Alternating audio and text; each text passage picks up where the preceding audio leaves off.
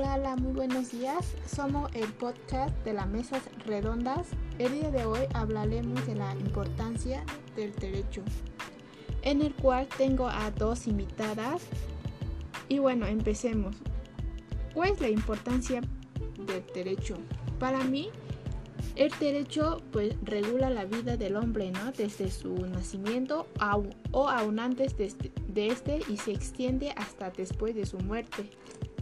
La actuación de la norma se hace de manera espontánea cuando las personas la cumplen y en forma forzosa cuando la violan, en cuyo caso se han ideado el proceso como un instrumento por el cual el Estado, a través del órgano jurisdiccional, resuelve los conflictos de interés entre los asociados. Jacinto Payeres, citado por Jacobo Ramírez Sánchez, afirmaba que, que el derecho es la fuerza que coordina todas las actividades sociales del hombre, que el derecho es la síntesis de todas las incontables energías de la sociedad. Y a continuación escucharemos las opiniones de las dos invitadas que tengo el día de hoy. Y empecemos con Alison. Hola, mi nombre es Alison Juárez estudio la carrera de negocios internacionales. Mi opinión acerca del tema es que el derecho es un sistema normativo común de obligado cumplimiento, que regula la convivencia social y dirime los conflictos que se dan en la comunidad, con el fin de dar a cada uno lo que es suyo. En resumidas palabras, es como el sometimiento de los miembros de una sociedad en el imperio de la ley. Ahora bien, ¿cómo nace el ordenamiento jurídico? Que regula la convivencia en la sociedad. El Código Civil Español expone en su articulado que son fuentes del derecho. La ley, la costumbre, los principios generales del derecho, los tratados internacionales y la jurisprudencia. La ley es considerada la principal fuente del derecho y es una norma jurídica dictada por el legislador. La costumbre es una práctica social arraigada y considerada obligatoria por todos los miembros de la comunidad.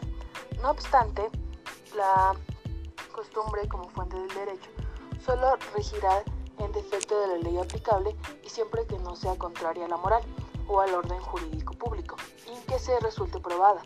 Por su parte, los principios generales del derecho se aplican en defecto a la ley o costumbre y son definidos por el profesor Arci Flores Valdés como las ideas fundamentadas sobre la organización jurídica de una comunidad de manada, de la convivencia social, que cumple con funciones fundamentadas, interpretadas respecto de su total ordenamiento jurídico. Las normas jurídicas que contienen los tratados internacionales son de aplicación cuando haya pasado a formar parte del ordenamiento interno y por último la jurisprudencia.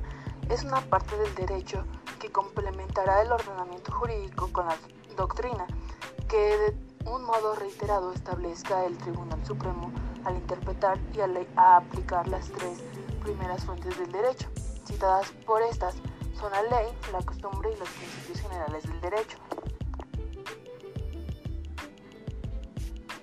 Y a continuación escucharemos la opinión de nuestra última invitada. Hola, mi nombre es Perla y soy estudiante de la carrera de Ingeniería Agrónoma y para mí la importancia que tiene el derecho en nuestras vidas es total, ya que Cualquier acción que realicemos en el día a día está regulado jurídicamente y de dicha acción se desprenderán derechos y obligaciones. Pongamos como ejemplo que un día nos levantamos a las 7.30 am, salimos a comprar un pan para el desayuno y luego dejamos el coche en el taller mecánico para solucionar una avería. A las 8.45 am nos subimos a un taxi de acción a nuestro centro de trabajo donde nos esperan para firmar el correspondiente contrato. A mediodía nos vamos a almorzar a un restaurante cercano, posteriormente a practicar natación en la piscina municipal y finalmente volvemos a la casa, no sin antes parar en el supermercado para hacer la compra. Se dan cuenta de que en todas y cada una de estas acciones cotidianas comentadas interviene el derecho está debido a que en las mentadas acciones podemos exigir de otros una conducta determinada y los otros pueden exigir otra conducta determinada de nosotros. Y bueno, esto sería todo.